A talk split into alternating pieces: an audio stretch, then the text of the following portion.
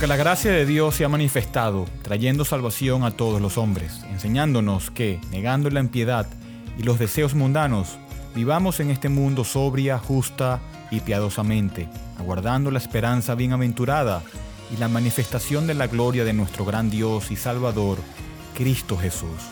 Él se dio por nosotros, para redimirnos de toda iniquidad y purificar para sí un pueblo para posesión suya, celoso de buenas obras. Esto habla, exhorta y reprende con toda autoridad que nadie te menosprecie. Tito 2, del 11 al 15.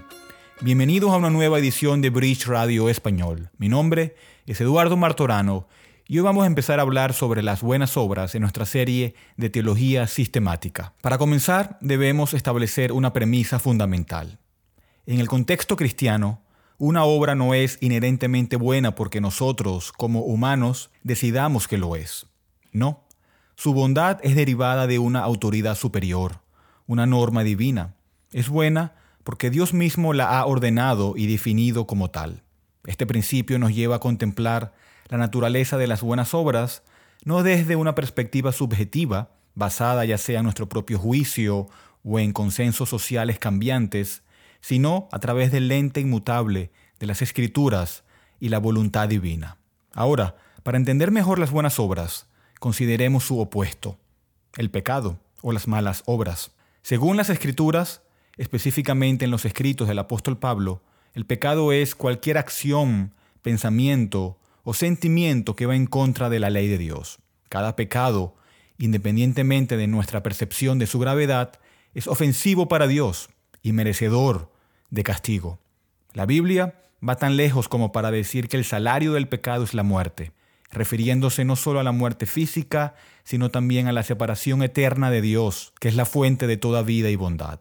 Es interesante y crucial notar que Pablo señala que la muerte reinó desde el tiempo de Adán hasta Moisés, incluso antes de que se escribieran las leyes en tablas de piedra. Esto indica una verdad profunda. Las leyes de Dios, su definición de bien y mal, han estado vigentes y han sido conocidas por la humanidad mucho antes de que se formalizaran en el código mosaico. Desde Adán hemos tenido una ley escrita en nuestros corazones, una conciencia de lo que es recto y lo que no lo es, impuesta en nuestra moral por Dios mismo. Entonces, las buenas obras en este marco bíblico se entienden como las acciones que están en armonía con esta ley divina, los preceptos que Dios ha establecido para la humanidad. Sin embargo, Aquí encontramos un punto de inflexión importante. No basta con una obediencia superficial en estos preceptos. Dios que conoce los corazones, espera que nuestras acciones reflejen un corazón sincero y un espíritu dispuesto, uno que anhela profundamente agradarle y honrarle. Esto nos lleva a la cuestión de la intención detrás de nuestras acciones. Las buenas obras, entonces, no son meras acciones correctas, sino acciones emprendidas con la motivación correcta. Jesús mismo enfatizó la importancia del corazón detrás de nuestras acciones. En el Sermón del Monte, él destacó que incluso al dar limosna, una obra buena en sí misma, la intención debe ser pura. No debemos dar esperando elogios o reconocimiento, sino por un genuino amor y obediencia hacia Dios y una sincera compasión hacia el prójimo. Es esencial entender que las buenas obras, según la Biblia, no son un medio para alcanzar la salvación. Entre otros textos, Efesios 2 del 8 al 9 dice, porque por gracia sois salvos por medio de la fe, y esto no de vosotros, pues es don de Dios, no por obras, para que nadie se gloríe. Aquí el apóstol Pablo enfatiza que la salvación es un regalo inmerecido de Dios, otorgado no por nuestras obras, sino por fe en Jesucristo. Sin embargo, este regalo de salvación lleva consigo una responsabilidad inherente. Somos creados para buenas obras que Dios preparó de antemano para que anduviéramos en ellas. Este punto es importante porque redefine la razón de ser de nuestras buenas obras. No realizamos buenas obras para ser salvos, hacemos buenas obras porque ya somos salvos, porque hemos sido transformados y equipados por la gracia de Dios para llevarlas a cabo. Nuestras obras son una respuesta al amor incondicional y a la misericordia que hemos recibido una manera de reflejar la luz de Cristo en un mundo que a menudo está sumido en la oscuridad. Otro aspecto fundamental que debemos considerar es cómo las buenas obras contribuyen a nuestro crecimiento espiritual y testimonio. Santiago 2, 14 al 26 discute la relación entre fe y obras, insistiendo en que una fe sin obras es muerta. Esto no contradice la enseñanza de Pablo sobre la salvación por la fe. Más bien, complementa esta verdad al destacar que una fe genuina se manifiesta en buenas obras. Una fe viva no puede permanecer inactiva, sino que impulsa al creyente a actuar en amor, a servir a los demás y a obedecer a Dios. Al meditar en estas verdades, es importante que examinemos nuestras motivaciones. ¿Estamos viviendo vidas caracterizadas por buenas obras? Si es así, ¿son estas obras motivadas por un amor sincero por Dios y por los demás? ¿O estamos buscando nuestra propia gloria y reconocimiento? Recordemos que las buenas obras, realizadas con intenciones impuras, no son consistentes con los principios bíblicos y pueden llevarnos por un camino de autoengaño y falsa piedad. Por otro lado, las buenas obras tienen un impacto profundo no solo en nuestra propia vida espiritual, sino también en las vidas de aquellos que nos rodean. Jesús dijo, dejen que su luz brille delante de los demás, para que vean sus buenas obras y glorifiquen a su Padre que está en los cielos. Nuestras acciones y actitudes sirven como un testimonio para el mundo, reflejando el carácter y el amor de Dios hacia otros. En una sociedad a menudo cínica y sin esperanza, una vida genuina de buenas obras puede ser un faro de esperanza, señalando a las personas hacia Cristo. Por lo tanto, mientras nos esforzamos en hacer buenas obras, siempre debemos recordar que es la gracia de Dios la que nos permite llevarlas a cabo. En la carta de Pablo a los filipenses, el apóstol nos recuerda que es Dios quien obra en nosotros tanto el querer como el hacer por su buena voluntad.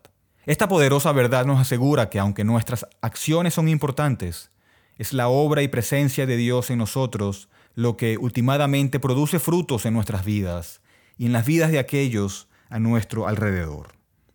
Además es vital comprender que nuestras buenas obras no son la fuente de nuestra salvación.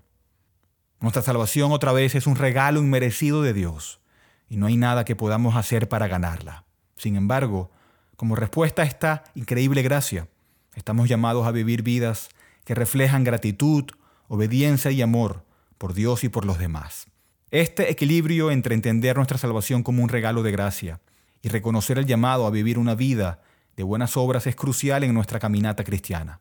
Cuando lo entendemos correctamente, nos liberamos del peso de tratar de ganarnos el favor de Dios y en lugar de eso somos movidos por el amor y la gratitud para servir a los demás y honrar a Dios en todo lo que hacemos.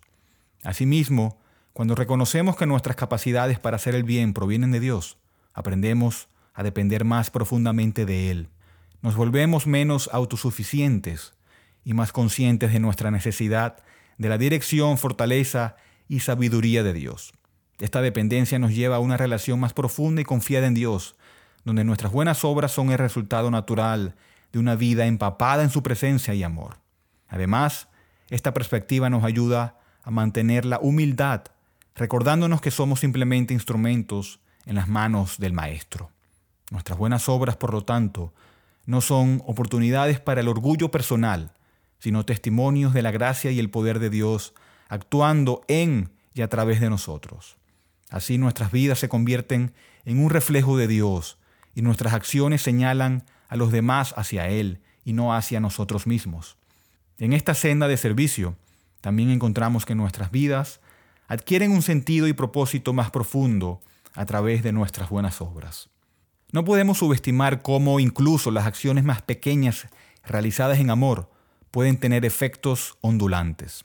Un acto de bondad, paciencia o generosidad puede cambiar el curso de alguien o incluso su vida, demostrando el amor de Dios de una manera práctica y tangible. De esta manera, las buenas obras se convierten en un puente hacia el entendimiento espiritual y la apertura, proporcionando oportunidades para compartir el mensaje del Evangelio con otros. Además, las buenas obras son instrumentales en nuestra propia santificación, el proceso por el cual nos volvemos más como Cristo. A medida que nos entregamos al servicio de los demás y obedecemos los mandamientos de Dios, nuestro carácter se moldea y transforma. En este proceso, a menudo encontramos que el acto de dar resulta en un enriquecimiento personal inesperado. Proverbios 11:25 dice, El alma generosa será prosperada, y el que riega será también regado. Un principio que se manifiesta no solo en bendiciones materiales, sino también en crecimiento espiritual y alegría. Sin embargo, en nuestro empeño por hacer el bien, también debemos ser conscientes de nuestras limitaciones humanas. La fatiga, el desánimo y la falta de recursos pueden presentarse como obstáculos en nuestro camino. En estos momentos es crucial recordar que no estamos solos en nuestros esfuerzos. Dios no nos llama a trabajar en nuestras propias fuerzas, sino que nos ofrece su gracia y el poder del Espíritu Santo para renovarnos y capacitarnos. Por lo tanto, mientras nos esforzamos en nuestras buenas obras, no solo estamos sirviendo a los demás, sino que también estamos participando en el reino de Dios aquí en la tierra. Jesús, a lo largo de su ministerio, enfatizó el amor al prójimo y al servicio desinteresado. Al seguir sus pasos, encontramos una satisfacción y alegría más profundas que trascienden lo que el mero cumplimiento personal puede ofrecer. Esto se debe a que estamos alineando nuestras vidas con los propósitos divinos, participando en la obra más grande de Dios en el mundo. Además, nuestras buenas obras tienen un efecto transformador en nosotros mismos.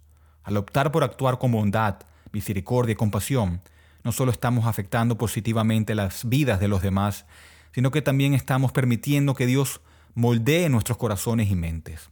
Nos volvemos más pacientes, amorosos y gentiles. Reflejamos más claramente el carácter de Cristo en nuestro comportamiento diario.